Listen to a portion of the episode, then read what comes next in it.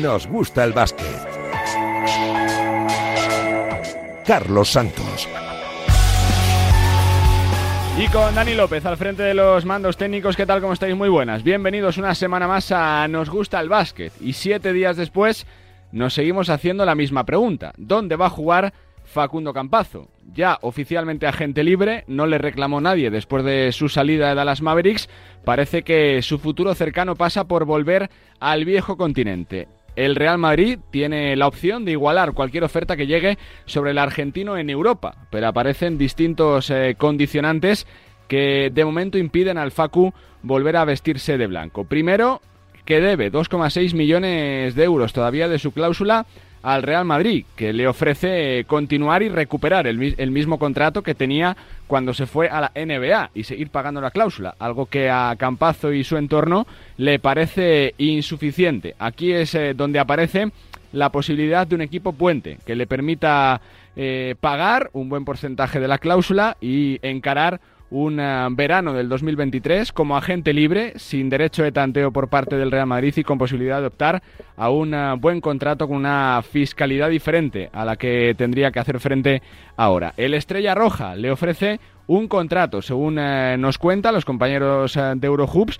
por lo que resta de temporada, a razón de 1,8 millones de dólares. Sorprende el Estrella Roja, un club que, está sancionado, sin poder inscribir jugadores por eh, tener todavía impagos con algún que otro jugador de años anteriores. Es el único equipo que parece que tiene una oferta firme sobre la mesa. Se había hablado en los últimos días de Fenerbahce y de Milán, se han ido cayendo después de las declaraciones de distintos responsables sobre la situación de Facundo Campazo. El Real Madrid, como digo, puede igualar cualquier oferta que le llegue del viejo continente, pero parece que no quiere hacer tampoco dispendios, con el presupuesto cerrado para la temporada, con el equipo en buena dinámica y sobre todo con la posición de base bien cubierta. Otro cantar será a partir de junio del eh, próximo año. Esto decía Facundo Campazo cuando se marchaba del Real Madrid en diciembre de 2020. Entrevista en Radio Marca desde Denver. Facundo Campazo. Sí, se dio todo bien, eh, en se terminó todo en, buenas, en buenos términos, en buenas condiciones y, y bueno, eh, tanto, no sé, Juan Carlos Sánchez como Florentino siempre me, me ayudaron para, para, que pueda tener la salida lo, mejor posible eh, y, y, como dijiste, si en el día de mañana pueda volver, tener las puertas abiertas del club. Y esto decía hace unos días desde Argentina su agente, Claudio Villanueva. Hoy, hoy si vos me, me preguntás, yo personalmente, hablo por mí, ¿eh?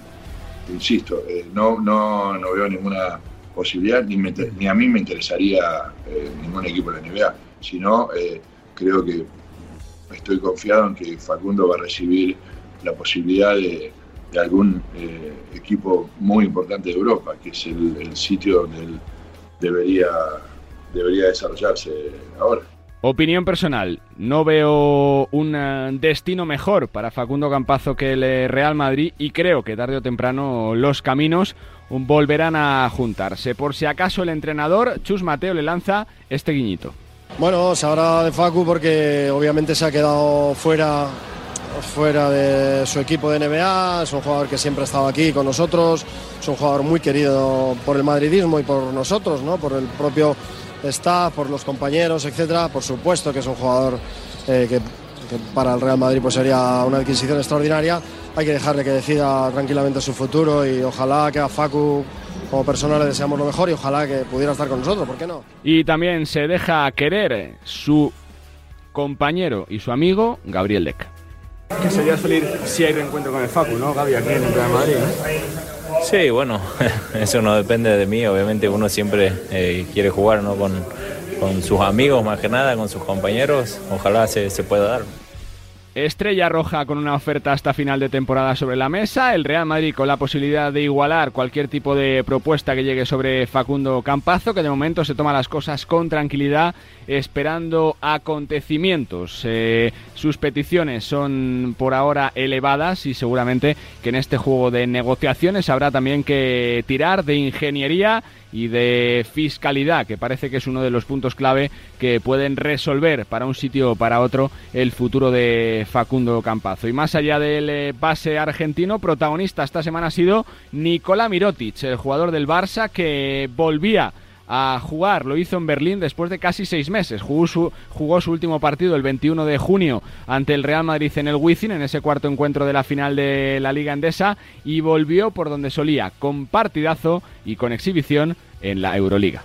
Feliz, estoy muy feliz y sinceramente no me lo esperaba. Como un niño, sinceramente como un niño que iba a jugar por primera vez baloncesto. Ya sé que tengo 31 años, voy a cumplir 32, pero me he sentido de verdad con emociones, con felicidad. Ah, esta mañana cuando vine a tirar, pues, sabes, tenía cosquillas, porque yo al final amo este deporte, me lo paso bien y es lo que quería hacer hoy, sin duda. Hay mucha gente aquí que, que ha hecho un trabajo increíble, la gente en la sombra, desde los fisios, doctores, todo el club, al final luego mis compañeros, el, y estoy muy agradecido por todos ellos que, que, me han ayudado. No ha sido un proceso fácil, pero al final uh, hemos conseguido que la recuperación sea al tiempo que nosotros esperábamos y yo creo que llegó el momento importante de la temporada que será en diciembre para poder ayudar al equipo y sobre todo la y de Mirotic a más voces de protagonistas, dos entrenadores contentos y no es para menos. Chus Vidorreta tiene a su Tenerife volando después de ganar eh,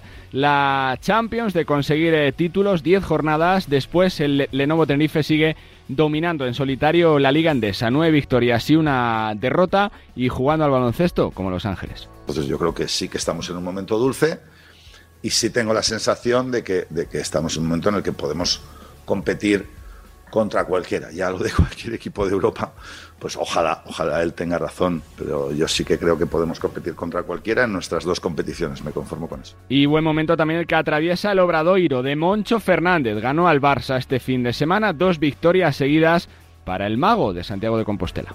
Hemos tenido un colfón fantástico con la victoria, poniendo en valor lo que es un equipo. ¿no? Eh, todos los miembros de un equipo se unen ante las bajas, los problemas, los inconvenientes y creo que baloncestísticamente hemos tenido mucha fe todo el partido, hemos peleado muchísimo.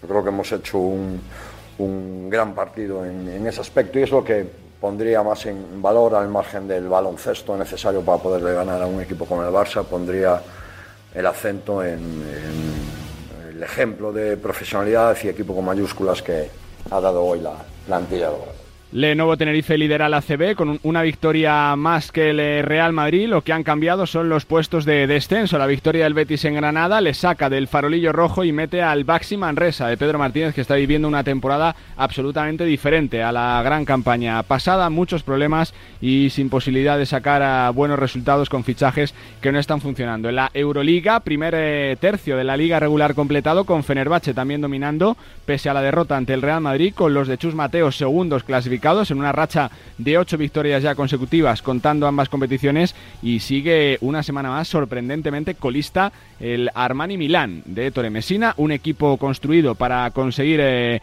eh, buenas cosas, para estar peleando por la Final Four 0-7 en las últimas jornadas para el Milán de Messina, con muchos problemas de lesiones y parece que con eh, la moral absolutamente destruida. El conjunto transalpino, la buena noticia es que tanto Madrid como Barça como Vasconia ocupan de momento posiciones de playoff con el Valencia muy cerquita de las mismas. Y en la NBA, buenos números de los españoles. Billy se reivindica cada vez que juega con los Pelicans. Santi Aldama eh, va coleccionando grandes actuaciones con Memphis, entrando y saliendo del quinteto titular. Juancho se tiene que recuperar de una pequeña lesión. Garuba sigue eh, como miembro de rotación importante de los eh, Rockets y a punto está de reaparecer. El mago del Masnou, Ricky Rubio, charla deliciosa con los compañeros del reverso en NBA Spain, en la que cuenta cosas como esta. Ajustando la nave, diría. la verdad es que eh, ha sido una montaña rusa más de lo que me esperaba, pero eh, el camino está siendo positivo, eh, siempre lo intento ver así, pero bueno, con, con muchas emociones, desde ganas, emoción, miedo, intriga, hay muchas emociones en, en, ahora mismo en mi cabeza, pero la que sobresale más es la ilusión Ya lo veis, muchos nombres propios. El regreso de Ricky, cada vez más cercano, Mirotic, el eh, futuro de Facundo Campazo, el buen momento de Tenerife y del eh, Real Madrid, el momento de Fenerbahce, el Aléporo, el baloncesto femenino, con, con, el regreso a las canchas muchos meses después de nuestra jugadora más laureada, de Laura Gil. Muchísimas cosas buenas que están pasando en el mundo del baloncesto. Enseguida lo analizamos todo y también tenemos cita con dos grandes protagonistas. Un entrenador que tiene a su equipo muy cerquita de los puestos de privilegio de la liga, en una ciudad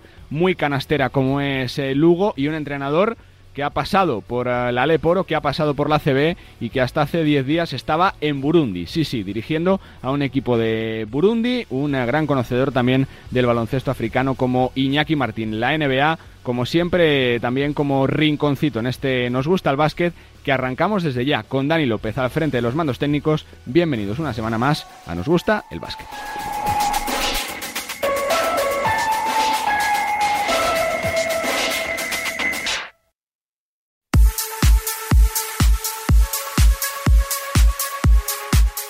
Bueno, pues eh, tenemos que irnos a una ciudad que respira mucho baloncesto, que está consolidando el equipo en la ACB, haciéndolo realmente bien. La temporada pasada jugó Copa del Rey, tuvo al MVP de la temporada y en 10 eh, jornadas lleva un balance equilibrado. Millán Gómez, muy buenas, ¿cómo estás? Hola Carlos, muy buenas. Porque es así, ¿no? Es un balance de 5-5, la gente está contenta, disfrutando como siempre del, del gran baloncesto en Lugo.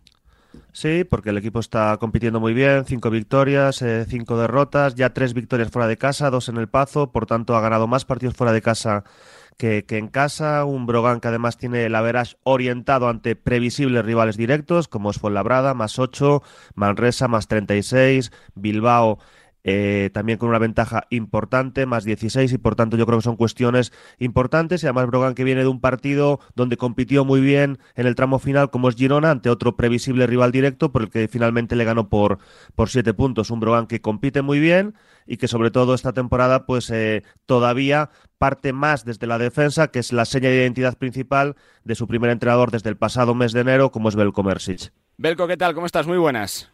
Hola, muy buenas. Uh, bien, bien, uh, todo, todo va normal uh, y disfrutando de fútbol. Disfrutando del fútbol y también del baloncesto, ¿no? De Lugo, de una ciudad que, que respira el baloncesto por los cuatro costados, ¿eh, Belco? Sí, uh, una ciudad impresionante, creo que junto con Manresa, únicas dos ciudades donde el baloncesto es primer deporte y de verdad que estamos disfrutando. Yo especialmente desde cuando vine aquí, desde enero, cada partido tenemos pabellón lleno. Nuestra afición nos ayuda muchísimo y ojalá seguimos así porque es para estar satisfecho, ¿no? Diez partidos es, es una carrera de fondo, queda mucho, pero son cinco victorias, Belco, que se miran como que son cinco ya de las doce o trece que hacen falta para la permanencia, o cinco para soñar con lo que venga, si es Copa del Rey mejor. Ah, mira, sí, eh, si me preguntaste antes de la temporada si estaría contento después de diez jornadas tener un balance de 5-5, seguro te diría que sí, porque nuestra Uh, esto es que queremos otro otro año para salvarnos. Y esto es más importante pero seguro que estamos mirando un poco y para arriba. Y pero más importante como dijimos es uh, salvarnos Vas a cumplir 12 meses como entrenador, Belco. Supongo que para un entrenador le gusta más, ¿no? Comenzar un proyecto desde cero, como te ha pasado aquí esta temporada, ¿no? Haciendo pretemporada, eh, con la dirección deportiva, construyendo la plantilla. Es más fácil para trabajar así, ¿no, Belco? Sí, eh, es más fácil, pero tengo que decir verdad que año pasado también, uh, temporada pasada, tenía suerte para entrar en un equipo que hacía cosas bien, uh, jugaba buen baloncesto y tenía un Janan Musa que, que era MVP de la temporada, uno de los mejores uh, jugadores de la liga. Ahora mismo está demostrando esto en Real Madrid y otros jugadores buenos, buenos como Kalinowski, que, que vemos en Unicaja jugando muy bien, Tribal Haynes y, y otros. Y este año no hemos hecho una plantilla así porque no es fácil encontrar cada año un uh, Janan, uh, un Janan Musa, pero hemos hecho una, una plantilla con uh, 12, 13 jugadores que cada uno puede, puede jugar y tiene mucho deseo para mejorar día a día. Entrenamos muy bien y, y, y todavía no no, no estamos en un nivel uh, siempre lo mismo y no es fácil con 10 nuevos jugadores que primera vez juegan, uh, juegan juntos, pero competimos, especialmente contra equipos de, de nuestra liga. Hola Belco, muy buenas. No sé si te sorprende tú, a ti que conoces perfectamente a Jana Musa de, de, de Chedevita, de, lógicamente del Breogán, el nivel que está mostrando, porque desde pretemporada es el máximo generador de, de, del Real Madrid, más allá de los puntos, más allá de la anotación, está siendo fundamental en el Real Madrid, siendo decisivo desde el primer día, en un partido en Oaca, por ejemplo, en Milano, eh, con partidos extraordinarios contra Valencia Basket, el otro día mismamente en, en Estambul contra Fenerbahce. ¿Cómo estás viendo desde la distancia a Musa y además cómo lo estás viendo también a nivel defensivo, donde Chus Mateo comentó el otro día que, que tiene esas conversaciones con él para incidirle en el tema defensivo? Tú que eres un, un entrenador especialista en la, en la defensa, ¿cómo lo estás viendo también a nivel defensivo? Mira, de verdad que nunca he dudado de calidad de Janan. Uh, sí tenía dudas si puede tan rápido adaptarse y coger un rol tan importante en un equipo grande como Real Madrid, pero se fue justo después europeo, estaba en, uh, en uh, plena forma y y desde el primer día de pretemporada, primer partido, creo que fui en uh, sí. este torneo del Sol, allí en Málaga. Sí, sí torneo Costa del Sol, sí. Costa del Sol, sí, uh, jugó muy bien y de verdad que está demostrando un nivel de juego muy, muy bueno. Y otra, otra pregunta de defensa, son un equipo muy alto, con Tavares que sí. prote protege pintura, pintura y luego cuando ponen un quinteto con, uh, no sé, otro día con um, William, Ghost Williams, con uh -huh. uh, Musa, Gabriel Deck, Hezonja, son media de dos 6, 2, 7 cambian entre todos y de verdad que no es fácil jugar. Hemos visto que nivel de juego han demostrado contra Fenerbahce, que es uno de los mejores equipos en Euroliga. Ganaron uh, sin ningún problema, entonces uh, están muy bien, están muy bien y en defensa y en ataque. Y por otro lado, hablabas de ese torneo en, en Antequera, el torneo Costa del Sol. Tú conoces muy bien Unicaja, porque, porque jugaste allí, de hecho eres uno de los héroes del primer título de, Unicaja en su historia, aquella Copa Corach. ¿Cómo estás viendo desde la, desde la distancia Unicaja y además a un jugador que, que acabas de mencionar también como es Tyler Kalinowski, que es un, tirador excepcional y también un especialista de, defensivo? Unicaja últimamente, último mes, mes y medio, está jugando también uh, muy bien, junto con uh, Real Madrid, uh, Tenerife y Unicaja, creo que son tres equipos en mejor forma ahora mismo en, en liga. Han empezado temporada un poco abajo del nivel que tienen, pero era normal porque muchos jugadores son nuevos, muchos estaban con sus selecciones y y tenían una pretemporada pretemporada difícil donde volvían jugadores uh, poco a poco, pero ahora mismo están jugando muy bien. Y Tyler uh, Kalinowski es un uh, gran jugador que está demostrando allí que es uno de los mejores tiradores de liga. Belko, eh, te quiero preguntar por eh, por tu opinión como entrenador, desde alguien que ha visto mucho a Musa, como te preguntaba antes eh, Millán, eh, si crees que es uno de los jugadores con más talento de Europa, talento puro, quiero decir, como generador de juego, como, como jugador con recursos eh, de ataque, por la capacidad que tiene de sumar desde distintas facetas, con entradas a canasta, con tiros, sacar faltas, con triples. Ahora con uh, mejora esto de tiro, siempre era un jugador que generaba, uh -huh. que penetraba mucho por su altura tenía esto muy fácil, muy natural. Con esta mejora de tiro que tiene esta temporada, es un jugador muy, muy difícil para, para parar. Mide 2'5", tiene un manejo de balón muy bueno para su, su altura. Como es alto, puede pasar balón fácil.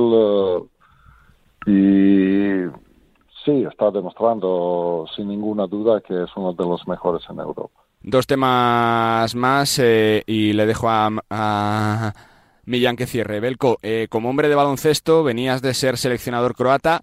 Hemos visto en los últimos meses, en la última ventana, que cada vez hay más entrenadores ¿no? que se quejan de este sistema de clasificación, que hay países muy perjudicados. Croacia es uno de ellos en los últimos años que no puede contar con los mejores jugadores. Como hombre de baloncesto, ¿qué te parece este sistema de, de ventanas, que haya esta guerra con la Euroliga, que unas competiciones paren, que otras no?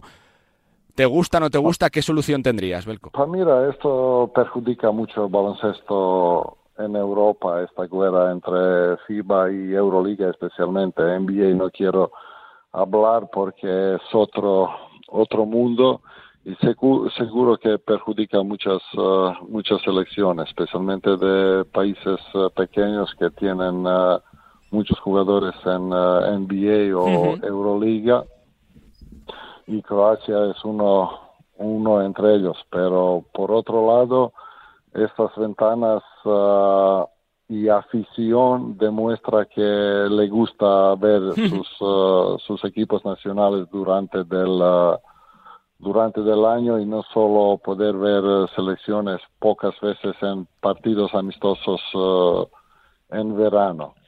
Y yo creo esto había antes, cuando yo jugaba siempre uh, hemos tenido estas ventanas y creo que es buena idea de FIBA y que tienen que encontrar alguna solución entre Euroliga y FIBA para para jugar uh, para jugar estas uh, ventanas. Es bueno para clubes también y para entrenadores de durante el año tener unos dos parones estos de de 10, 12, 14 días para regenerar equipo y creo creo que es buena idea de FIBA, pero hay problemas porque Euroliga no deja no deja jugadores, especialmente podemos ver por ejemplo equipos como países que tienen equipos en Euroliga como Turquía, Fenerbahce, FS Pilsen y como seleccionadores este Ataman de FS Pilsen dejan todos jugadores uh -huh. turcos para jugar Euroliga y otros países no pasa lo mismo. Y la última por mi parte, decías que estabas disfrutando del fútbol, también de Croacia, ¿no? ¿Qué carácter tiene Croacia siempre en los grandes torneos? Belko es eh, subcampeona del mundo, eh, se clasifica por penaltis, toca Brasil, para soñar también otra vez, Belko. Sí, otra vez para soñar, estamos, uh, Croacia otra vez está demostrando cuando hay una sinergia entre afición uh, y jugadores y ahora mismo hay ya cuatro o cinco años después este mundial en, uh, en Rusia viven como, como un cuerpo y esto se esto se nota, esto se nota en cada partido, el equipo juega con mucha mucha confianza y sin jugar bien como ayer uh, llegamos uh, a estos penaltis y, y, ganamos allí. Belko, dos por mi parte para, para cerrar. Fuiste seleccionador de, Croacia. Cuando llegaste a Brogan en enero tomaste una decisión eh, muy, muy valiente y muy meritoria, que es dejar la selección croata para, para, para poder entrenar a Brogan. ¿Cómo estás viendo la situación actual de, de la selección croata y del baloncesto croata en general? Donde, por ejemplo, eh, ahora en Euroliga hay dos equipos eh, serbios y cómo ves esa situación de, del baloncesto croata, donde, por ejemplo, eh, entrenabas a un jugador como Rocco Perkasic, que te enfrentaste el otro día con, contra él en Fontallao, en Girona. Mira, nosotros somos un uh, país de esto que hemos hablado antes, muy perjudicado de, de este sistema pero hay talentos, hay talentos. El problema es que hemos perdido potencia del, de los equipos. Uh, Cibona está muy mal económicamente y si estás económicamente mal no tienes no tienes buenos jugadores. Uh, Split uh, está lo mismo como en Cibona y, y por esto jugadores no pueden no tienen equipos donde pueden mejorar día a día y para jóvenes es esto muy importante, pero talentos hay, talentos hay, especialmente en posiciones de 3, 4 y 5. Problemas son estas posiciones muy importantes en baloncesto de base y escolta y, y nada, espero primero que clubes, que equipos eh, mejoran eh, económicamente y que vuelven muy difícil que van a volver eh, donde estaban hace 20, 30 años, Chibona y Split especialmente, pero que vuelven a un buen nivel y cuando cuando esto va a pasar vamos a tener otra vez buena buena selección. Y por último, estás entrenando un equipo de 13 jugadores, que 7 de los 13 debutan en, eh, en, ACB. ¿Cómo estás viendo la adaptación de estos jugadores, sobre todo estos 7 que debutan esta temporada en, en ACB? Pues mira, yo no veo mucho, siempre se habla mucho, esto es ACB, sí, es uh, para mí uh, mejor liga nacional en, en Europa, fuera de NBA, pero baloncesto es baloncesto si jugador uh, si jugador tiene talento, si quiere sacrificarse para equipo y no tiene muchos problemas para adaptarse. Y nosotros entrenadores somos aquí para ayudar, para explicar uh, quién pueden, qué pueden esperar en cada partido y nuestros jugadores están demostrando que poco a poco pueden jugar a este nivel. Pues que es una pasada charlar de baloncesto con alguien que es eh, que ha sido seleccionador y que entrena a un equipo de élite como Breogán. Pues eh, que sigas disfrutando del eh, mundial, Belco, suerte para Croacia, salvo si se enfrenta contra España y que Breogán termine la temporada de forma fantástica. Suerte y gracias. Gracias a, vosotros no nos vamos a enfrentar a España porque escapaste, escapaste con, cuando perdiste contra Japón de este duelo. no te vayas muy lejos, Millán. Hasta ahora. Hasta ahora, Carlos. Continuamos, venga. Pues tiempo para analizar todo lo que está pasando en el mundo de la canasta. Sigue conmigo, compañero de Radio Marca, de Radio Galega, de Gigantes, de la FEP, Millán Gómez. Hola Millán, ¿cómo estás? Muy buenas. Hola nuevamente, Carlos. Y también desde Movistar Plus, desde 2 contra 1, Chema de Lucas. Chema, ¿cómo estás? Muy buenas. Hola, muy buenas para comentar, chicos, lo que está dando de sí la semana. Primero, por centrarnos un poco en eh, lo deportivo, ¿no? Tenerife sigue dominando la ACB, Millán. Eh, siempre lo has ponderado muy bien, eh, el estilo de Vidorreta, la forma de jugar, pero ya no es casualidad, ¿no? O sea, se está consolidando, van a... Diez jornadas siguen en cabeza. Pues sí, un equipo que mueve el balón especialmente bien, un equipo que tiene una circulación muy fluida, tanto exterior como como interior, pero especialmente exterior, que juega muy bien el 2x2, tanto con Marcelinho Huertas como cuando juega Bruno Fittipaldo, que es otro jugador que a mí me gusta especialmente, que tienen referencias interiores, se han reforzado bien, tienen a un tirador excelso como es eh, Sasu Salin, eh, tienen a un, a un fichaje este, esta temporada como es el caso de Jaime Fernández, que seguramente vive el momento de mayor madurez de, su carrera y de mejor rendimiento eh, deportivo. Se lo comentaba yo al propio Jaime en una entrevista hace, hace apenas unos, unos días y un Tenerife que, que, bueno, que ya ha ganado dos Basketball Champions League, la primera edición y, y la última y, y, ojalá pues de ese paso adelante para competir por, por alguna Mm. por algún título en, en, España. Creo que es el, el, peldañito que le falta y, como siempre digo, pues creo que desde una perspectiva neutral y fría, pues creo que sería bueno que, que hubiese una final eh, en Liga y en Copa que no, que no estén eh, Madrid y Barça los dos. Creo que eso es importante porque al final el, el, nivel de las competiciones no lo muestran los, los dos equipos más importantes o tres, sino la clase media alta y Tenerife hoy día no es que esté en esa clase media alta, sino que literalmente está entre los grandes y, y hoy día pues líder y, y capaz absolutamente de, de todo y ojalá, repito, de ese paso. Y por otro lado, al margen del rendimiento, lo que comentaba al inicio, que más allá de del rendimiento, que evidentemente es superlativo esta temporada y las pasadas de, Tenerife, pues que juegan especialmente bien. Es un juego espectacular, un juego que divierte, un juego que genera afición. Y, siempre digo que Tenerife en el último lustro aproximadamente es una de las noticias o seguramente la noticia más fresca del baloncesto español. Más allá de lo deportivo, Chema, es que funciona todo muy bien ¿no? dentro del club, eh, como referencia de muchas cosas, de, un proyecto consolidado, serio, de fichar producto nacional de confiar en gente también de la casa. Sí, yo creo que has dado es la clave, ¿no? Creo que la palabra es consolidación. Uh -huh. Es un proyecto eh, totalmente consolidado, eh, creo que con, con una columna vertebral muy clara, podríamos decir, ¿no?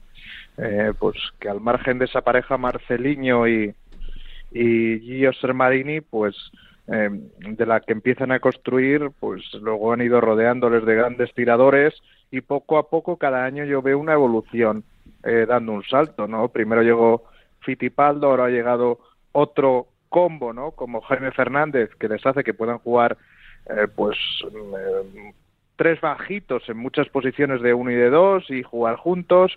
Eh, no, no somos nadie para descubrir a Zasu Salin, que ha tenido un inicio de temporada de una auténtica claro. barbaridad. Sí, sí. Y luego, bueno, pues probablemente lo que les había faltado otros años, que pues era un poquito de capacidad atlética o capacidad física, pues creo que con el desembarco del Cook, pero que ha tenido un impacto muy interesante Sí, sí. y también con la llegada de otro jugador como Musa Dian, eh, que bueno, que es Hmm. el tercer cinco en discordia junto a, a Sermadini y a Frank Guerra, pues hacen que el equipo sea mucho más profundo, que, probablemente podría ser el gran debe, ¿no? Que al final mm, iban entrando y saliendo jugadores eh, que sí, que, que, que se sumaban a la plantilla, pero no tanto a la rotación, ¿no? Creo que ampliar esa rotación es clave para, para lo que hablaba Millán, ¿no? Para intentar ampliar los objetivos. Ya sabemos que para, eh, bueno, para, para conseguir asaltar un poco los títulos nacionales, por decirlo así, pues para competir al margen de presupuestariamente con Barça y Madrid, que ya sabemos que es, que es complicado, eh, pues tienes que competir en número de efectivos de calidad que puedan jugar en cualquier momento, en cualquier situación, sobre todo en torneos de desgaste. Llamo torneo de desgaste también a la Copa del Rey, ¿no? Porque eh, son eh, pues tres Sí, partidos llegar hasta la final en cuatro días O en tres, en un sí. playoff, pues claro, o en tres, o, o un playoff donde tienes que ir pasando eliminatorias. Ya no te sirve tener, ¿no? Sí, Eh, sí, sí. Un duodécimo, un décimo primero o un, una ficha número 10 que no te sumen. Necesitas fichas que te aporten y creo que paso a paso van dando, eh, pues, pues eh, van subiendo un poco la escalera en este sentido y, y bueno, creo que al final pues tienen un, una marca registrada en el juego eh, muy muy a fuego y creo que, que lo que les falta para dar el salto definitivo eh, o intentar no darlo pues es probablemente seguir acertando con esas pequeñas modificaciones de la plantilla eh, que se ajusten muy bien al ecosistema que funciona a la perfección como un auténtico reloj. Os quiero preguntar por eh, el regreso de Mirotic, eh, porque Millán, o sea, eh, como calidad está fuera de toda duda, sobrada. eh, ¿Se va a ver ahora ya realmente este Barça de Jasikevicius lo que puede dar con la vuelta de Mirotic? Parece que con el rendimiento de Higgins que va creciendo en las próximas semanas, con ese dúo eh, que forman Satoransky y la Provítola, porque está claro que recuperar a un jugador así va a darles otra dimensión, ¿no? Sí, porque además eh, yo creo que se ha gestionado muy bien esta recuperación de Nicola sí. Mirotic. Yo creo que se ha tenido paciencia, estabilidad, tranquilidad y se ha elegido el, el momento idóneo. Eh, y además eh, jugando dos partidos en apenas 48 horas, con, con un viaje por medio, Berlín, Santiago en apenas 48 horas. Eh, demostrando muy buen nivel, no mostrando dudas eh, aparentes, cuando menos eh, en pista, en el sentido de que Mirotic no se le ve con dudas. Si alguien no supiera que viene de lesión tan larga, pues no se lo imaginaría por cómo compite, por el lenguaje gestual, el lenguaje corporal. en Berlín hizo un partidazo con 19 puntos, 6 rebotes, tres robos sobre todo, creo que destacar, y también un par de, de pases a, canasta, de, asistencias, y en Santiago comenzó muy bien el partido. Es cierto que, después pues eh, tiene ese, resbalón, digamos, en, la jugada definitiva, pero aún así yo creo que también muestra la importancia de, de él en la plantilla, pese a, llevar seis meses sin competir, que se juegue la última, la última jugada en, en Santiago. Evidentemente, en condiciones normales es el hombre para tirar ese último lanzamiento, pero viniendo de lesión, pues quizás se pudiese eh, elegir otro, otro jugador y, no fue así. Se centraron en Miroti. Dijo eh, Vicius en la rueda de prensa en SAR, que yo allí estaba, pues eh, comentó que, que realmente está en una especie de pretemporada hasta, hasta el mes de enero y creo que es lo, es lo correcto para que vuelva a tener ese, ese nivel competitivo y sobre todo ese, ese ritmo, pero repito, parece que el, nivel es exactamente el mismo que previo a la, a la lesión y un Barça que, que, bueno, que después de varias bajas importantes, sobre todo Brandon Davis y, y Nick Calates, pero especialmente Brandon Davis, pues esta temporada ha fichado a varios jugadores eh, irrelevantes. Eh, yo creo que Jan Vesely se, se nota que está eh, siendo cada vez más importante. Es un jugador que llegó a ser MVP de la de la Euroliga, por tanto, eh, un jugador diferencial y referencial. Oscar da Silva, por ejemplo, un jugador con potencial, pues también va más y aporta eh, muchas cuestiones porque es un jugador bastante completo. Y bueno, creo que Santoransky les da, por ejemplo, ese, ese físico, ese vigor en las transiciones, que también es, es, es muy importante. Eh, un jugador muy completo y, y bueno, creo que un Barça que va a más y lo la única duda que yo tengo sobre el Barça es la misma de, siempre, un poco la gestión de Vicius que a veces me parece excesivo con sus propios jugadores, eh, y ese, ese desgaste yo creo que es la principal causa de, que el Barça perdiese la, última Euroliga y la, y la última eh, liga. Es un grandísimo entrenador, pero a nivel de gestión en esas cuestiones, pues eh, me parece que, por así decirlo, necesita mejorar va a llegar Chema con más hambre, ¿no? Si cabe, después de otras temporadas, de estar seis meses parado, con más ganas de jugar y sobre todo fresco para los instantes finales del año. Sí, yo creo que, bueno, después de ver los cinco primeros minutos del partido de Euroliga en Alba de Berlín, no parecía que estaba de pretemporada, ni que había estado lesionado, ni, ni nada de eso, ¿no? Bueno, mm, yo creo que la clave es esa, ¿no? Mantener la frescura eh, del equipo para los momentos importantes. Creo que eh, eso es lo que le ha faltado un poco al Barça en las últimas temporadas. Recordad el año pasado que le vimos arrancar, ¿no?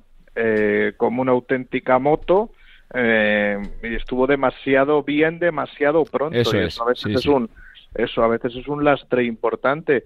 Y bueno, aquí hay que estar bien cuando hay que estarlo, que es cuando te juegas los títulos, empezando por el de febrero y después pasando por abril-mayo para acabar eh, con, con, la liga. Y creo que eso es lo que, como decía Millán, tiene que, conseguir gestionar eh, Salas y que porque a nivel táctico, técnico, creo que ninguno tenemos ninguna duda, ¿no? Ni de su defensa de cambios, ni de las jugadas después de tiempo muerto, ni, de, ni de nada.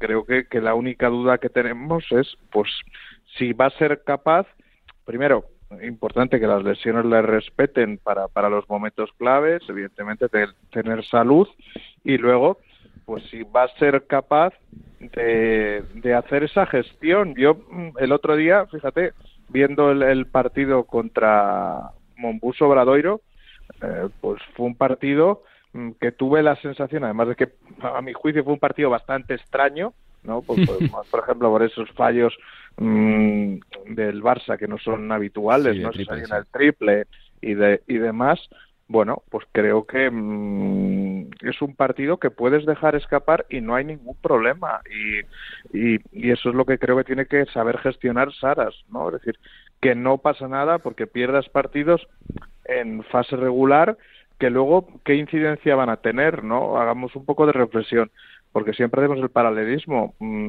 de tanto le sirvió o de cuánto le sirvió al Barça eh, ser líder de la Liga Endesa. para luego a la hora de la verdad llevarse el título. No, pues evidentemente de poco porque se lo llevó el Madrid, ¿no? Es decir... Pero yo creo que forma parte, Chema, de la exigencia de la afición también, ¿no? Que es que eh, eh, cuando se pierden tres partidos se quiere cambiar todo, se quiere quemar todo, ¿no? Pero también tienen que entender que... la liga regular es solo que son, son, son largas. que tú has dicho, Carlos, mm, la exigencia de la afición. Lo de fuera es fuera y lo de dentro es dentro. Y creo que eso es lo que hay que empezar a distinguir. lo que pasa dentro de un vestuario y dentro de un club es dentro. Otra vez, otra es que la afición lo que quiera es ganar todos los partidos jugando bien y por X puntos de diferencia. Aquí, aquí lo realmente importante es, pues bueno, em, que no pasa nada por perder mm, partidos de fases regulares que luego tienen una incidencia muy menor. Tenemos ahí, pero es que una barbaridad de ejemplos, ¿no? Es decir, Mm, pensando, por ejemplo, en el. Mira, se me ocurre ahora mismo, hablábamos del nuevo Tenerife, su próximo rival liandesa, que es el Juventud de Badalona.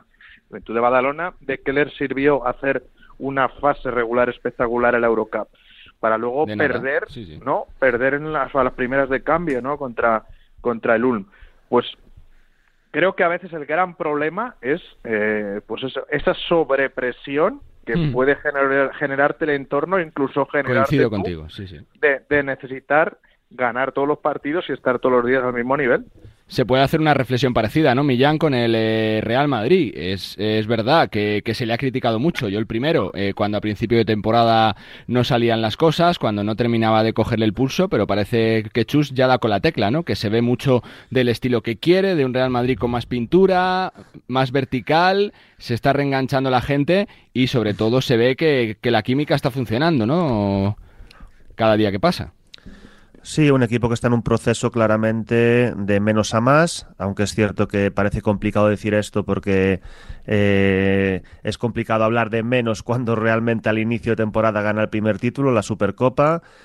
Eh, pero un equipo que está creciendo de forma considerable y que sin ningún tipo de duda es mejor o bastante mejor plantilla la de esta temporada que la de la pasada. Y hay que recordar que el Madrid la temporada pasada sufrió mucho durante varios tramos de temporada y acabó eh, luchando hasta la última jugada por ganar la Euroliga, que parecía poco menos que inverosímil semanas antes, y ganando toda una Liga CB, y evidentemente jugando también la final de, la Copa en Granada con un excelso primer cuarto eh, en la final.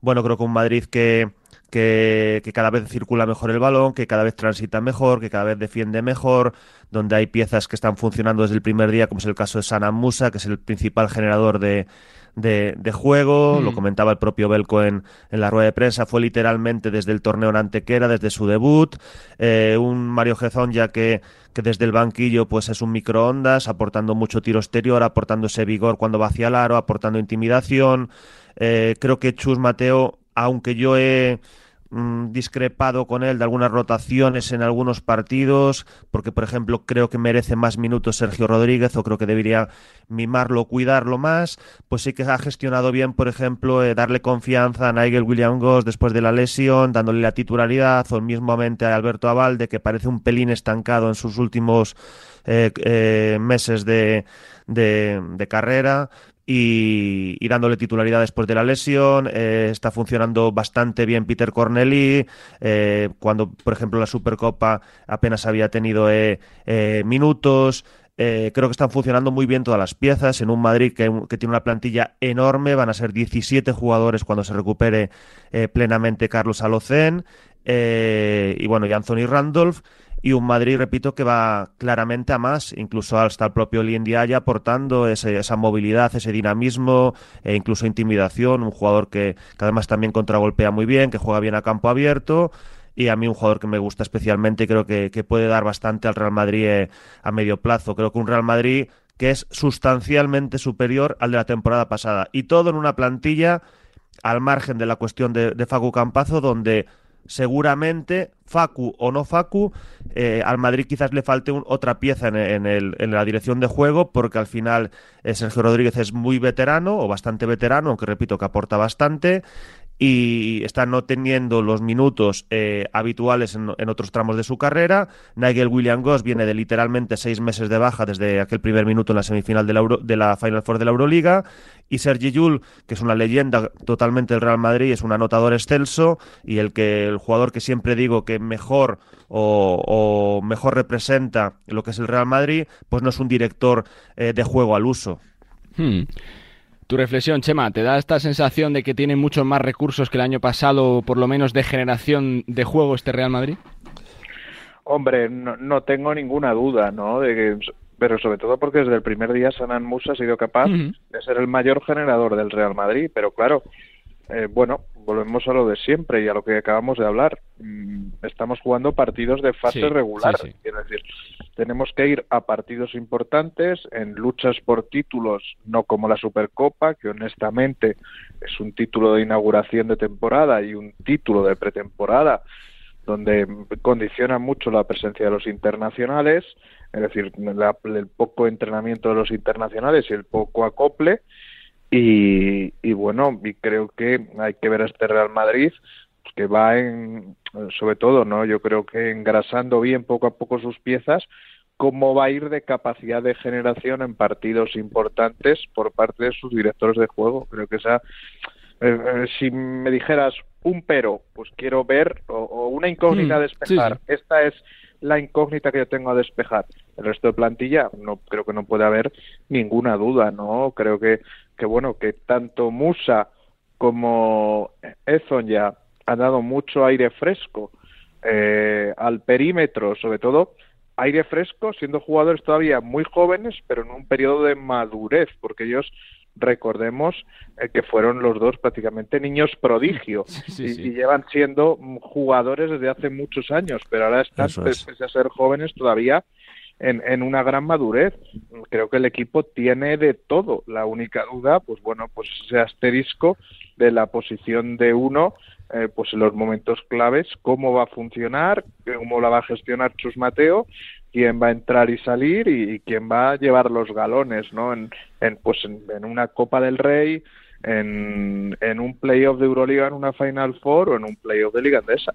Y la última que os quiero hacer, eh, lo reflexionaba ahora Millán, el tema de, de Facu, ¿no? Ese es el nombre de las últimas semanas. ¿Tu sensación, Millán, cuál es? Porque es verdad que, que ya se hablará, ¿no? De, de cómo queda la cosa cuando decida destino, cuando tenga equipo, se hablará de, de cómo queda la plantilla del equipo que, lo tenga, pero tu sensación cuál es con el Facu, dónde va a jugar, ¿no? Porque se está hablando mucho de la arista fiscal, de la arista de impuestos, de la cláusula pendiente con el eh, Real Madrid. ¿Cuál es tu feeling con el Facu? Mi feeling es que hay más opciones de que no venga a que venga al Real Madrid. Esa es mi sensación. La información la tiene la mejor Chema, también la explicó bastante bien eh, o muy bien eh, José Luis Martínez en el, en el diario Marca. Y mi sensación es que no va a venir, pero es sensación. Eh, creo que el ¿Piensas Real que lo necesita el Real Madrid? Sí, sí, es lo que Te lo comentaba pregunto antes. Creo que el Madrid de necesita otra forma. necesita otro base. Creo que sí. Creo que es lo que, lo- la única pieza que le falta, por lo que comenté antes, y sería la guinda, un pastel maravilloso y seguramente la mejor plantilla que yo recuerdo del Real Madrid en mis 30 años viendo baloncesto. Entonces, eh, creo que sí. Eh, creo que el Madrid debe igualar cualquier oferta del Facu, porque creo que es absolutamente imprescindible esa figura, la de un base, y la mejor figura es fue Facu Campazo porque yo creo que es el mejor base de Europa. Y lo, lo demostró en, en sus últimos años en el Real Madrid. Pero eh, lleva casi tres proceso- temporadas sin jugar, ¿eh, Millán? Sí, dos años eh, Claro. exactos. Pero bueno, También eh, tiene que volver otra vez. yo creo que sí, porque yo creo que eh, ya lo sabéis que lo he comentado en otras sí, ocasiones. sí. En Denver demostró bastante buen nivel Cuando jugó, cuando ha jugado. cuando duda. jugó. Evidentemente en Dallas apenas tuvo opción. Yo, yo creo que tiene debería tener mercado NBA. Es evidente o, o parece bastante evidente que no lo va a tener. No, eh, eh, salvo, salvo sorpresa mayúscula.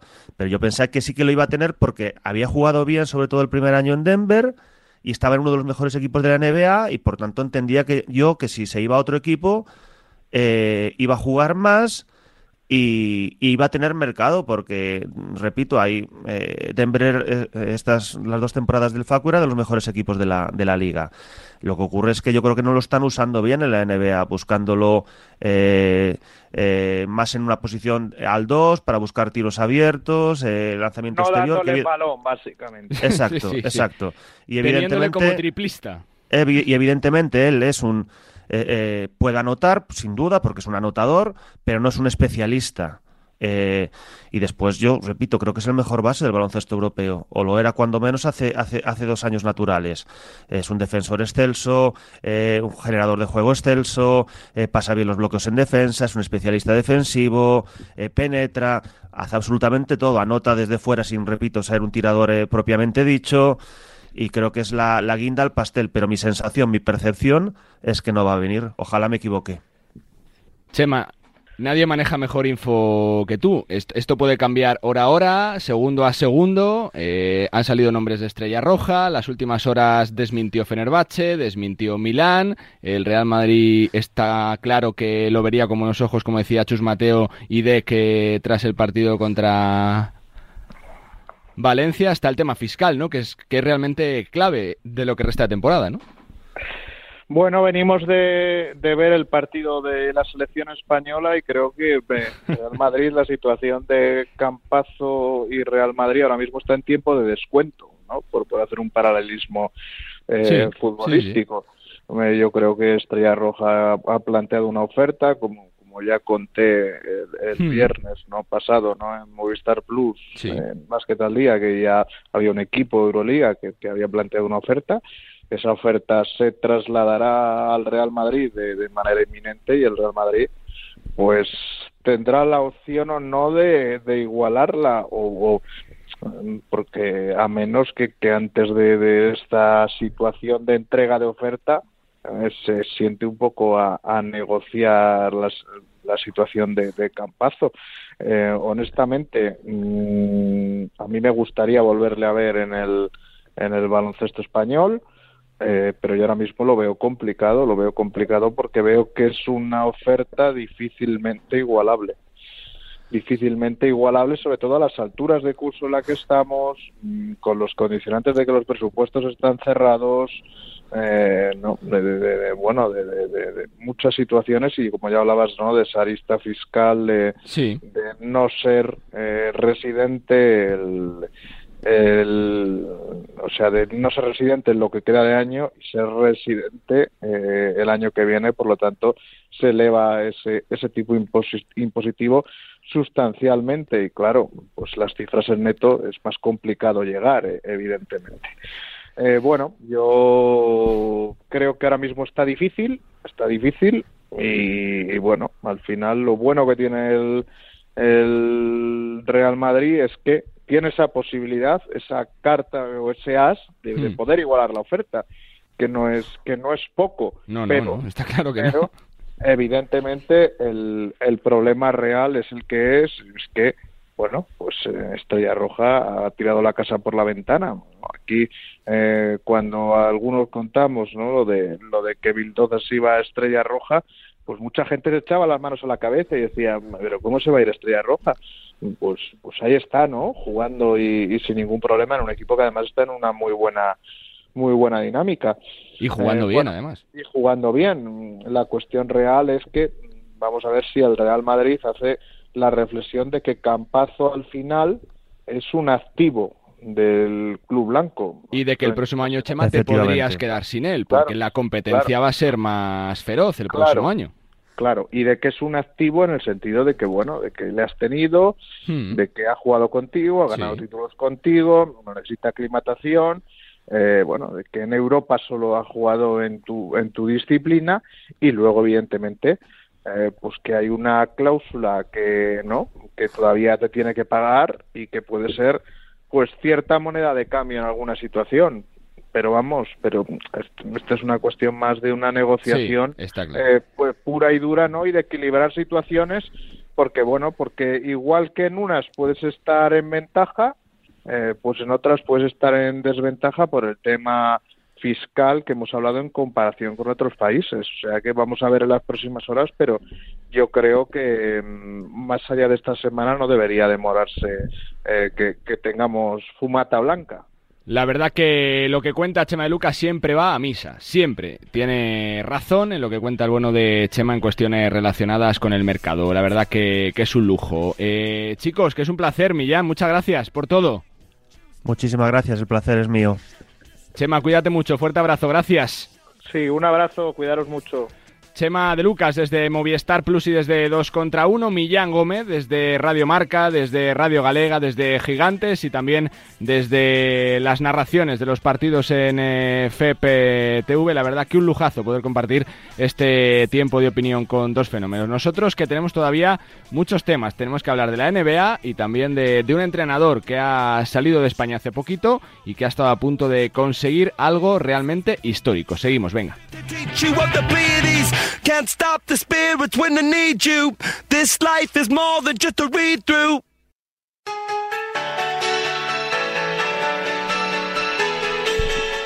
Pues también tenemos que abrir la ventanita habitual a la NBA en este Nos gusta el básquet y para ello nos vamos hasta la redacción de Dazón con Nacho Losilla. Nacho, ¿qué tal? ¿Cómo están? Muy buenas. ¿Qué tal? Muy buenas. Porque estamos avanzando jornadas, avanzando semanas y lo que no cambia es Boston Celtics, Nacho. Sigue siendo el mejor equipo de la liga, dominando todos los registros y sin fisuras de momento. Sí, sí, se están mostrando muy sólidos esta temporada después de, alcanzar las finales el año pasado y, caer ante Golden State. Y sobre todo con el cambio de entrenador, ¿no? Con, con todo el problema que tuvieron de Udoka y que está Matsula al frente. Y lo cierto que se están mostrando muy sólidos, uno de los mejores ataques de la liga. Y les falta todavía Robert Williams en defensa. Eh, te quiero preguntar por los Kings, ¿no? Se está hablando mucho también de, los Kings en las últimas semanas, de una buena racha de, resultados, con varios jugadores eh, destacados. ¿Le das chance a los Kings para ser uno de los equipos fuertes del oeste? ¿Es algo circunstancial o no, Nacho? Desde luego tienen un ataque que funciona muy bien, eh, tienen a Sabonis como principal distribuidor, por así decirlo, ¿no? y Fox está más enfocado en anotar y la verdad que tiene una rotación de seis jugadores eh, que es la más fuerte de sus últimos años y les está funcionando muy bien. Mm. ¿Qué ocurre? Que en defensa todavía tienen que mejorar. Mike Brown es un entrenador de mentalidad defensiva y sí que van a necesitar mejorar en defensa para ser un equipo más competitivo, sobre todo de cara a playoffs.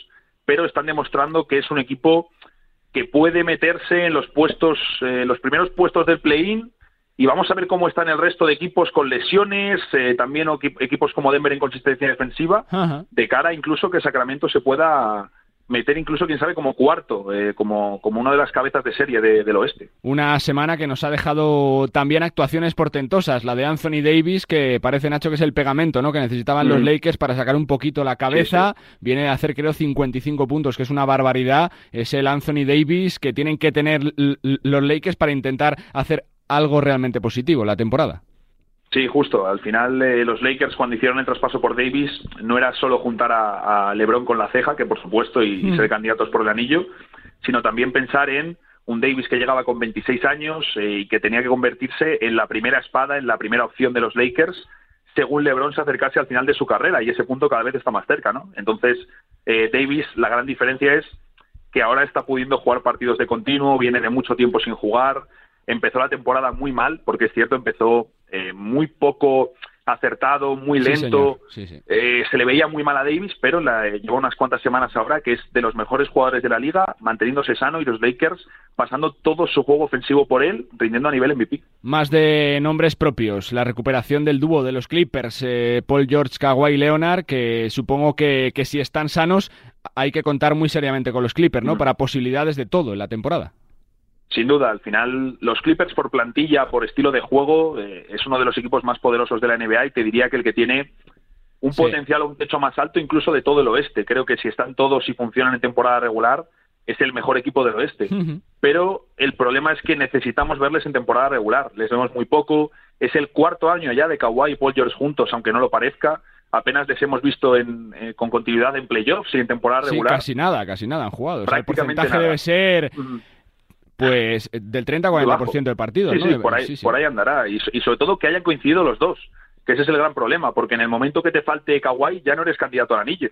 Es como los Lakers, pues si, si Davis se lesiona de gravedad, tu temporada dice adiós. Es así. Y los, y, y los Clippers necesitan a los dos, tienen que jugar los dos y yo hasta que no les vea en temporada regular con continuidad y que hagan equipo, no me voy a creer a estos Clippers que tienen que ser candidatos a todo. Eh, eh, los que vuelven a coger velocidad, Warriors y Bucks, que junto a Clippers quizá y Celtics, quizá son los principales favoritos ¿no? de la temporada. Sí, eh, Golden State, yo espero y entiendo que van a hacer algún movimiento, eh, necesitan añadir algún jugador más en su plantilla, algún retoque. Han perdido a jugadores como por ejemplo Gary Payton, Otto Porter Jr. y no están encontrando todavía a sus sucesores en unos minutos de rotación que son importantes, sobre todo también de cara a playoffs. Y necesitan ahí algo más, pero por ejemplo ya han movido a Draymond Green en la rotación. Steve Kerr está haciendo ahora Sí, que Draymond sí, Green sí. coincida más con la segunda unidad, que haga él un poquito de generador para el equipo y están funcionando mejor, pero yo espero algún traspaso y Milwaukee es un rodillo, ya lo sabemos, y encima ahora recuperan a Middleton. Para mí, si están con todo, si decía que los Clippers es el mejor equipo del oeste, para mí con todos, eh, Milwaukee Bucks es el mejor equipo de la NBA. Y dos que me quedan y dos de los nuestros. Las palabras de Sion Williamson sobre Billy que hacen dar un poquito de esperanza, Nacho, en la situación de Billy. Es verdad que el entrenador no termina de confiar, pero como siempre pasa, cuando juega más de 15 minutos, sobre los 20 minutos, numerazos de Billy. Mm. El otro día le vimos ¿no? en, la, en la gran noche de Alvarado, ¿no? que, fue es. espectacular lo que hizo el otro día. Billy hizo un buen papel, se ganó los minutos y pues cerró el partido también junto a junto a Sion haciendo un buen papel, como digo, Billy emparejado con Jokic muchas veces y, y defendiéndole bien, ¿no? Pues Jokic metía pues porque es Jokic y las mete delante de todos y, y hay algunas que es imposible defenderle. Pero pero estuvo bien, le vimos le vimos bien y es bueno, por supuesto, que, que también Billy pueda jugar no solo por su temporada con los Pelicans, sino también por su futuro a corto y medio plazo, porque tiene que ver Hmm. qué sucede, ¿no? Se llega al final del contrato de Billy Hernán Gómez y tiene que ver qué pasa con, con su próximo destino o su siguiente etapa en la NBA. Y la última, de alguien que está próximo a regresar, Ricky Rubio. Deben faltarle ya poquito, ¿no? Días, incluso esta misma semana podría ser, ¿no, Nacho?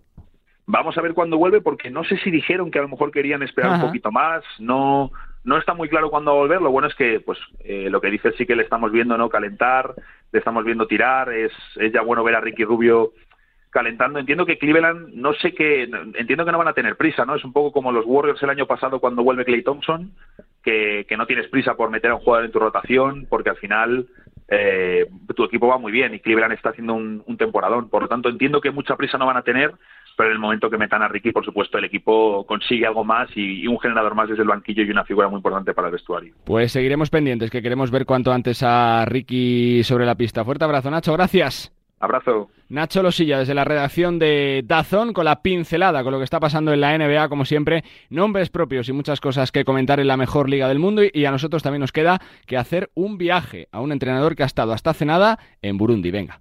Bueno, pues eh, la historia que tenemos a continuación yo creo que es eh, muy chula. Iñaki Martín, que es un eh, técnico español que en los últimos años ha estado, bueno, pues por ejemplo en la LEP, en, en San Sebastián o en el Estudiantes, también pasando por supuesto por Portugal, ocho años como seleccionador de Mozambique y que hasta hace unos días estaba en el Urunani, si lo digo bien, de Burundi. Saludos Iñaki, ¿qué tal?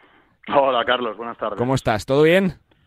Todo bien, todo bien. Ya, ya en casa y, y bueno, pues eh, es verdad ahí con, Sí. ahí con un regusto un poco ah, dulce amargo, ¿no? De, de haberlo, de haber tenido muchísimas opciones con un equipo en principio que no contaba, pero, pero bueno, que nos hemos quedado a las puertas y, y bueno, pues al final para lo que te fichan es para, para meterte y, y nos hemos quedado a un pasito, con lo cual, pues bueno, pues el objetivo no, no, no, no se ha cumplido, ¿no? ¿Qué te quedas de estos días con el Ur- Urunani de Burundi?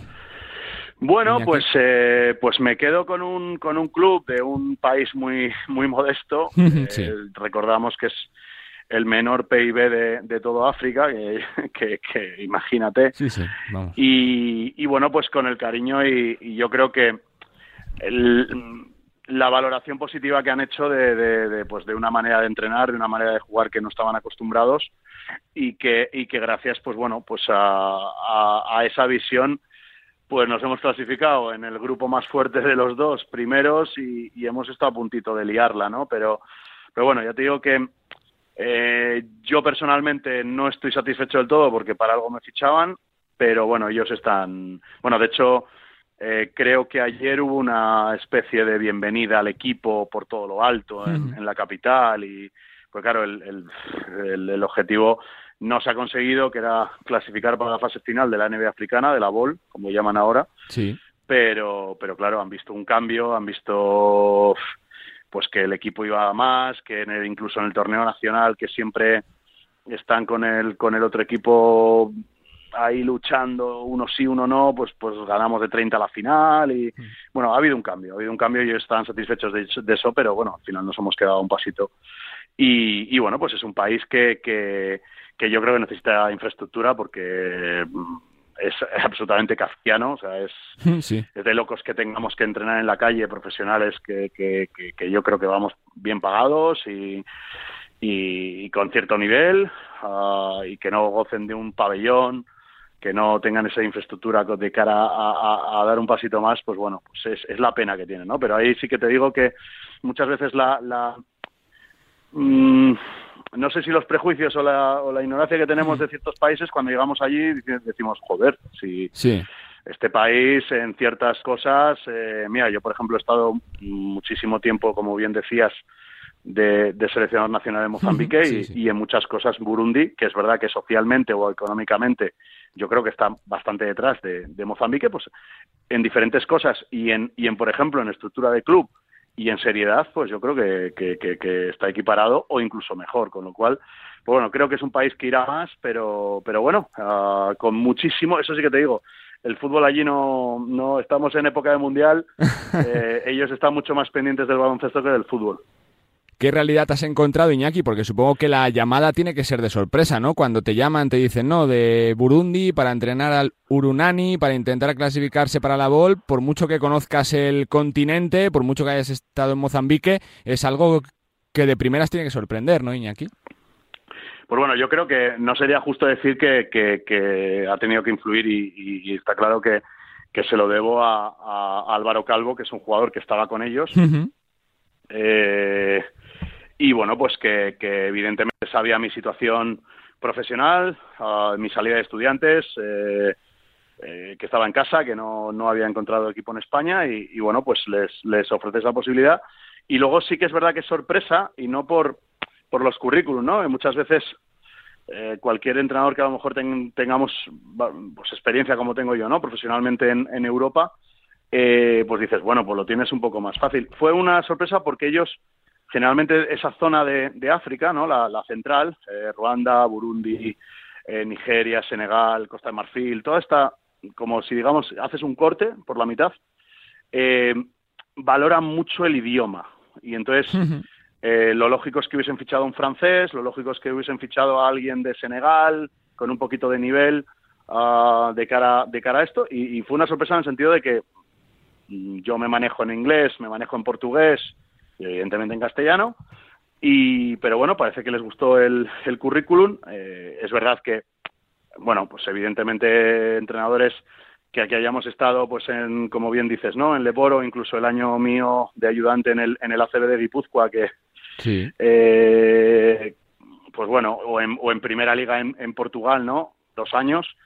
Pues bueno, pues evidentemente el currículum les gustó y, y fue una sorpresa, fue una sorpresa en el sentido de, de que yo estaba totalmente mentalizado de, por mi situación personal, del nacimiento de, de- de mi primer peque, que, que- que Mm. nació el 17 de octubre, estaba tranquilo en casa y asimilando que me iba a quedar parado tranquilamente este año y, y bueno, pues entre que fue, yo creo que entraba en los parámetros de, de que no era mm, un contrato largo, que era de un mes, Sí. eh, que no estaba mal la oferta económica y que, y que sí que es verdad que él había jugado con, con mi primer club en África, con Masakene de Mozambique, y que hicimos un papelón porque llegamos a ser, con eso sí que teníamos otro tipo de equipo, ¿no? Como vamos a hablar ahora, ¿no? Ah, porque ahí sí que tenía gente de selección nacional de Mozambique y, y, bueno, pues eh, quedamos en sexto lugar de la, lo que es ahora la Euroliga, ¿no? Eh, aquí en Europa, pues en la Champions Africana quedamos sextos, ¿no? Eh, y era completamente diferente porque se ha metido la NBA por medio, está incluso insuflando bastante dinero a los clubes para poder fichar a gente extranjera, que de hecho nos ha fichado con, e- con ello. Y, y bueno, pues era una experiencia que, bueno, vamos a probar, ¿no?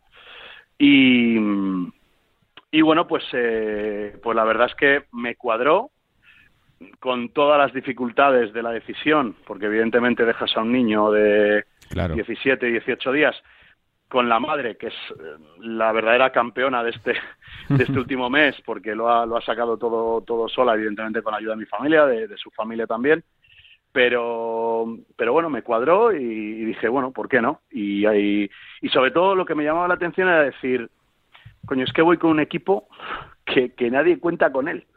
O sea, que de los ocho eh, somos posiblemente el que nadie apostaría por, por, el, por el nuestro. Y, yo creo que no sé si fue por ego de entrenador, por porque quería demostrar más cosas o porque por como, como me había quedado sin equipo no en España tal bueno pues al final pues das ese ese ras y dices venga para adelante no y, y bueno pues hemos estado a las puertas como como bien te he dicho así un que pelito, sí. así que bueno Te quiero preguntar un poquito por tu primera sensación cuando llegas al país. eh, lógicamente tenemos eh, la idea de, la renta per cápita de las más bajas eh, del mundo, de un país que lógicamente necesita de infraestructuras. ¿Te ha impactado lo que has visto allí o no, Iñaki? Bueno, a ver, yo he tenido la grandísima suerte pues de, de moverme mucho por África. Ah, desde el 2009 que ficho en, en Masaquén, en, en Mozambique, y desde el 2011 que, que soy seleccionador nacional hasta, hasta en la clasificación del Mundial 19, pues bueno, al final viajas, ¿no? Y viajas y he estado en países muy... Mira, la Champions esta que te digo que, que con el equipo de Mozambique quedamos estos, eh, fue en Benín. Benín es un país pequeñísimo al lado de Nigeria, ¿no? Eh, entonces, bueno, pues ves un poco realidades y obviamente, obviamente es un país eh, pobre, lógicamente, pero no me ha llamado excesivamente la atención de decir, "Uf, es que esto es una pena, ¿no? También, también es verdad porque, mm, o sea, me han, me han, me han ido, me han tratado, me han mimado de que no me han dejado solo ni un, ni un segundo y me han llevado al hotel desde el aeropuerto y, y tampoco yo hacía mucha vida de, como era poco tiempo, yo tenía que centrarme en lo que tenía que centrarme y entonces íbamos de la cancha de entrenamiento al aire libre, al aire libre, eh, al hotel, sí, sí, es, es, es que es kafkiano, o sea, dices, eh, y con todo el amor que tienen por el baloncesto. ¿eh? que ¿No hay un pabellón en todo el país, Iñaki? No lo hay, no lo hay. De hecho, fíjate lo que es la vida, ¿no? Eh, la persona que a mí me lleva a Mozambique Sí. ahora mismo es presidente de, la, de FIBA África. Caramba. Sí, estaba en, en Masaquene, en el club de, de Mozambique, y fue una de las dos personas que me llevan a mí a, a Mozambique, a Masaquene. Y ahora es, es el presidente de FIBA África, lo que es la vida. Y justo cuando estábamos haciendo el torneo nacional, eh, a mí me comenta y dice, no, no, eh, mañana hay que ir antes al, al- bueno, al pabellón, iba a decir pabellón, a la pista, te, hay que ir antes a la pista y tal, porque viene el presidente de FIBA África, va a hacer un discurso y tal. Digo, ¿quién? Aníbal. Aníbal Manabe se llama, ¿no? Sí. y "Eh, pero coach, digo, sí, Aníbal Manabe, vale. Pero lo conoces, lo conoces. Y, Claro, es, le, cono- le conozco desde hace muchísimos años, tenemos una excelentísima relación y tal, lo que es la vida, ¿no? Y, y cuando le escribo y le digo, bueno, creo que mañana te voy a ver, dice, no puede ser, no puede, pero, pero es que no voy a España, digo, ya lo sé que no vas a España, vas a Burundi.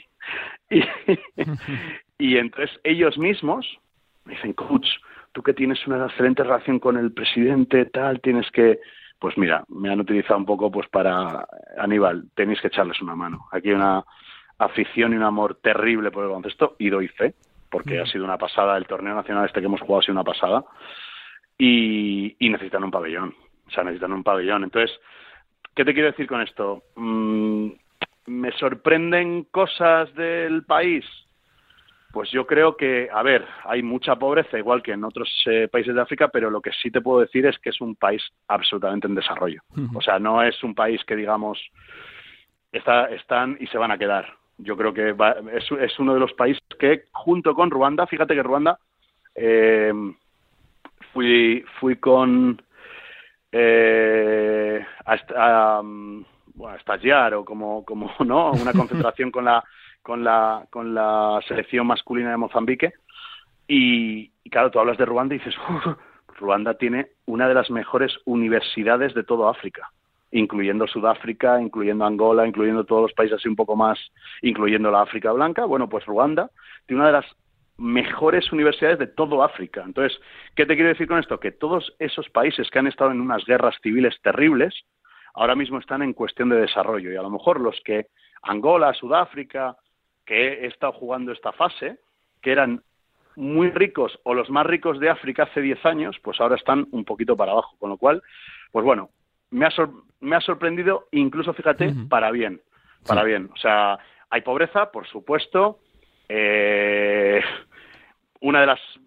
Yo creo que lo, lo que más me impacta es entrenar en la calle y cómo por las tardes hay 300, 400 personas alrededor de una pista de baloncesto. O sea, que había hasta cuatro filas, una detrás de otra, de personas viéndonos.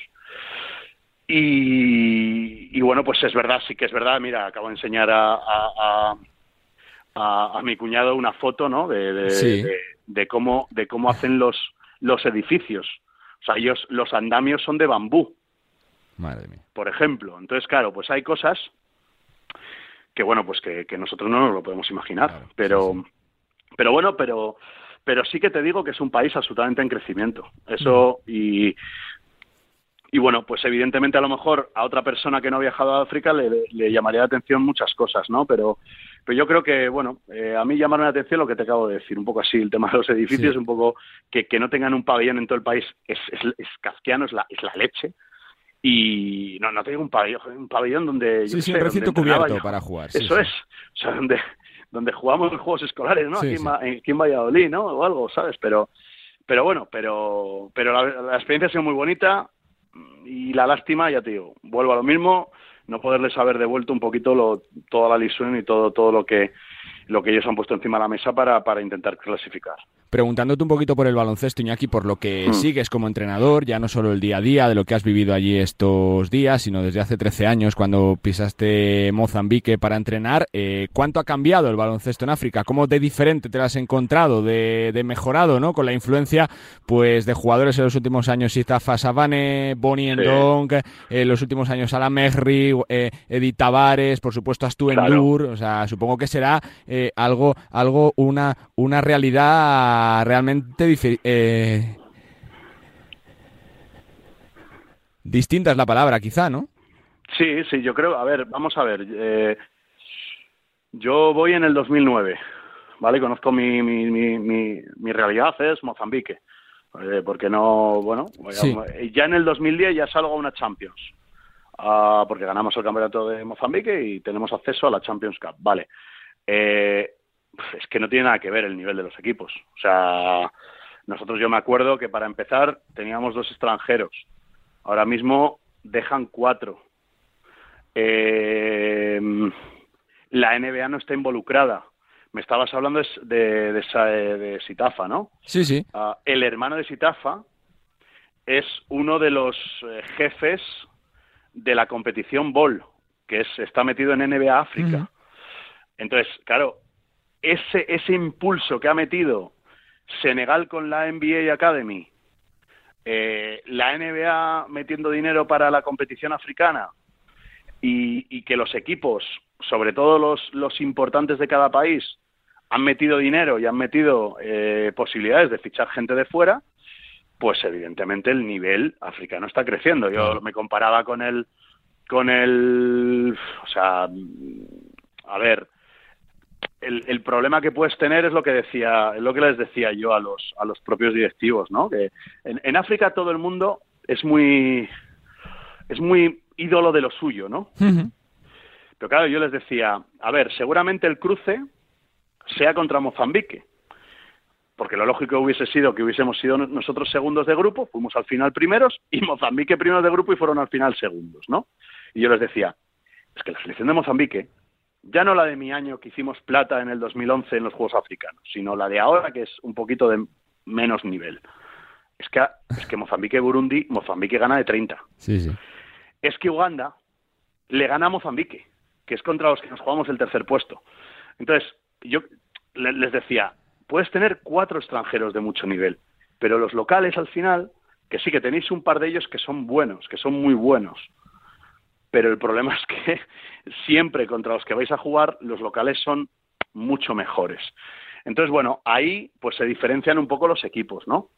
Y lo que sí, ya te digo, eh, ahora mismo el nivel de los extranjeros no tiene absolutamente nada que ver con el de, o sea, date cuenta que yo, por ejemplo, ah, para jugar la Champions Cup, me llevo a un, a un americano que tuvimos en el Lobos Cantabria con, con Kino Salvo, no el de la época de ACB, sino el de la época que estábamos en Lebronce. ¿Vale? Me, me llevo un americano de estos y otro americano de, de, de Palencia, del Palencia de Leboro de ahora, que en, que, en, que en esas estaba en Le Plata. Bueno, pues con un jugador de Le Plata y otro de jugador de, yo creo que sería también nivel plata, pues eh, uf, competimos al más altísimo nivel africano. Date cuenta que es que mmm, el Cape Town que se ha clasificado tenía tres ex NBA en el equipo. Eh, y es más, te voy a decir más, un jugador que nosotros lo quisimos fichar para Guipúzcoa ACB cuando subimos, Sí. hace dos años, y no pudimos por dinero, y lo tenían ellos. yo he jugado contra ese jugador, Mike- Michael Gevinille, un, un, un- Sí, bueno, yo creo es, es de los nigerianos americanos, ¿no? Porque yo siempre de Nigeria digo que tienen como dos selecciones, los la selección africana y la selección americana. Bueno, pues este es un americano, entonces eh, con pasaporte nigeriano. Entonces quiero decir, claro, tú eso no te lo encontrabas en el Benín este que te acabo de decir del 2010, que siempre ganaba Angola. Es que Angola lleva sin ganar la Champions africana, lo que es ahora la Ball o la NBA africana, lleva sin ganarla creo que cuatro o cinco años. Pues por, pues ahí te da por lo que lo que lo que dices tú. Mucho nivel en las selecciones, empezando por los naturalizados. Eh, yo he jugado con Mozambique contra Senegal de Clevin Hanna, con Porfi Fisac en el banquillo. O sea, ¿sabes? Ahora, ahora, ahora se pueden llevar incluso a Pierre y a Henry, ¿no? Sí, sí, Los sí. senegaleses. Nacionalizado está, desde luego, sí, sí. Claro, claro. O sea, yo, eh, nosotros en Mozambique porque es una es, es como una regla del país, ¿no? Que, que, que no. Yo me acuerdo de ofrecerme Dorsey, ¿no? La, la nacionalización, el mítico Joe Dorsey, ¿no? Joe Dorsey, Eh, sí, señor, del Barça. Entonces, pues nosotros no lo hacíamos, pero otras selecciones ibas al aeropuerto y en un día eras centroafricano, por ejemplo. O sea, ¿sabes? Entonces, entonces claro, eso que yo lo he vivido en un comienzo, pues imagínate ahora, estamos a otro nivel. Entonces, claro, al final el nivel sube, nivel sube, nivel sube y, y hay, hay equipos, eh, bueno, Agustí Yulbe Sí, la ganó hace dos años, la Bol, sí, sí. por, por eso te lo digo. Entonces, bueno, eh, la África Blanca tiene muy buenos equipos. Hablo de Túnez, hablo de Egipto, hablo de Marruecos.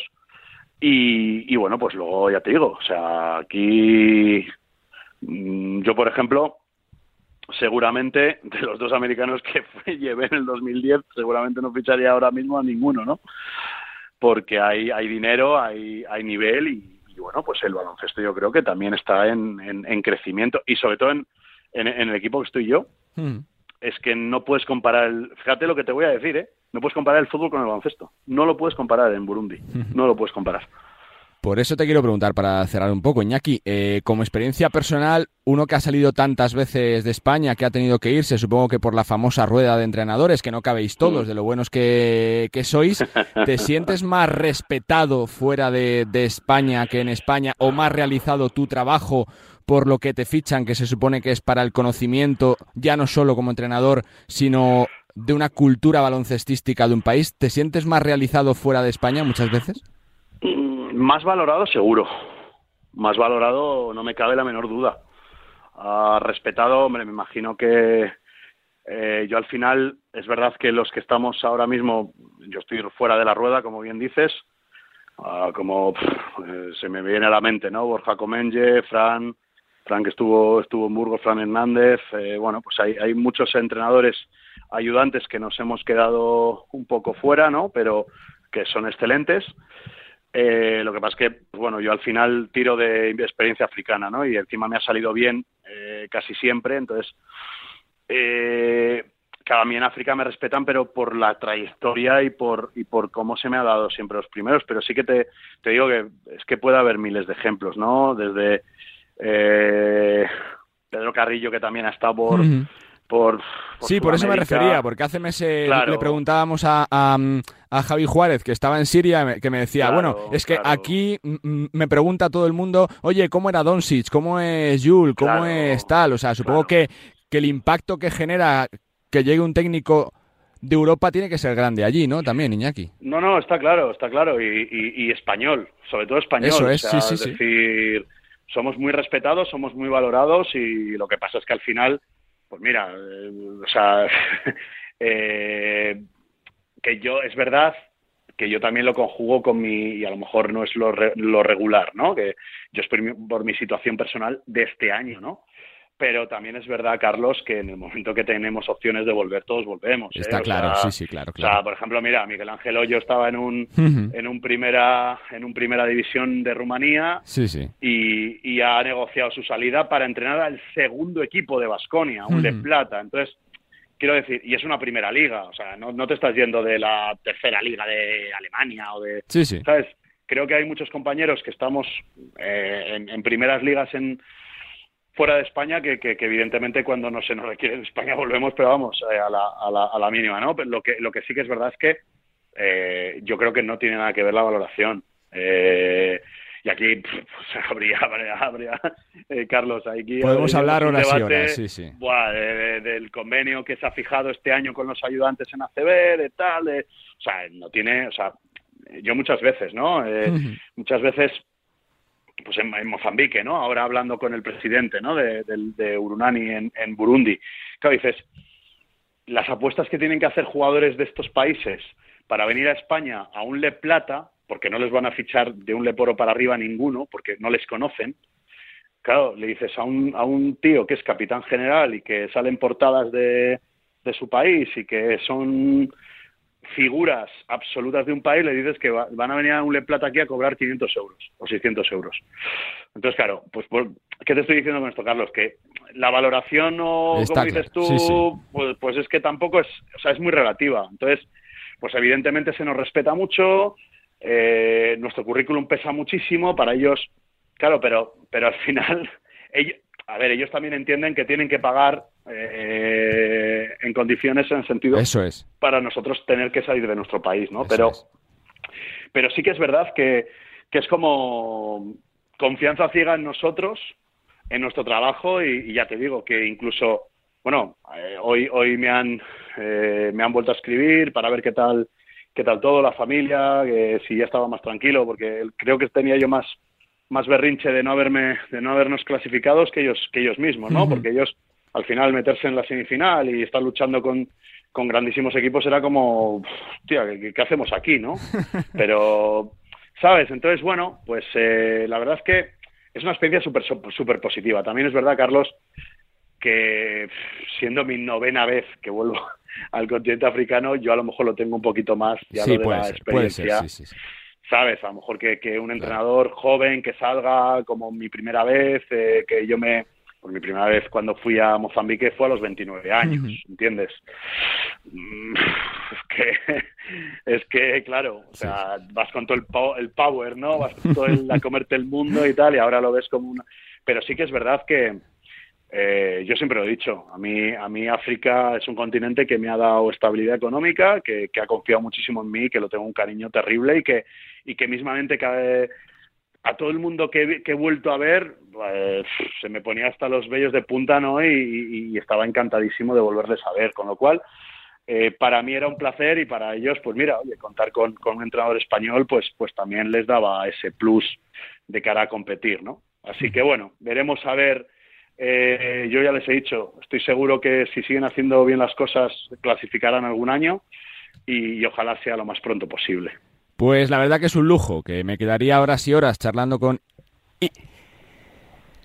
Iñaki Martín, pero es que la verdad que es una experiencia absolutamente tremenda. Pues gracias Iñaki por darnos luz sobre cómo está el baloncesto en Burundi, sobre esta eh, labor al frente del Urunani y sobre, por supuesto, cómo está el baloncesto en el continente africano. Suerte y gracias. Pues eh, muchísimas gracias, Carlos, y como siempre digo, es un placer y, y sobre todo eh, un orgullo que, que sobre todo pues, pues nos, nos vayáis siguiendo a la gente que pues que salimos de, nuestro país, que, que, que obviamente, como bien has dicho, nos encantaría seguir en, en, nuestros equipos, ¿no? En, yo, en mi caso, por ejemplo, me quedé prendado de estudiantes, pero, pero bueno, por circunstancias al final tenemos que salir y que, que, que, si os acordéis de nosotros es un, es un lujo para todos nosotros, así que eh, el que te doy las gracias soy yo y, y, nada, y como siempre, excelente tu labor y, y ha sido un placer hablar contigo. Qué buen rato hemos pasado. Iñaki Martín, entrenador hasta hace unos días del Urunani de Burundi, un trotamundos del baloncesto y que por supuesto hace que nuestro baloncesto traspase fronteras. Continuamos, venga. Pues con el testimonio de Iñaki Martín ponemos punto y final a este Nos gusta el básquet en una semana donde están pasando muchas cosas, donde seguimos pendientes del futuro de Campazo, donde ha vuelto Mirotic, donde estamos viendo cómo Tenerife lidera la CB y Fenerbahce la Euroliga, con ese puesto de colista para el Milán en la máxima competición continental y sobre todo con el baloncesto que no para, con nombres propios que nos sigue dejando la actualidad día tras día. Nosotros que nos vamos dando las gracias antes a Dani López que ha estado en la parte técnica y deseando como siempre una feliz semana a todos, disfrutar de la radio, disfrutar del básquet y nosotros como siempre nos escuchamos la semana que viene. Adiós.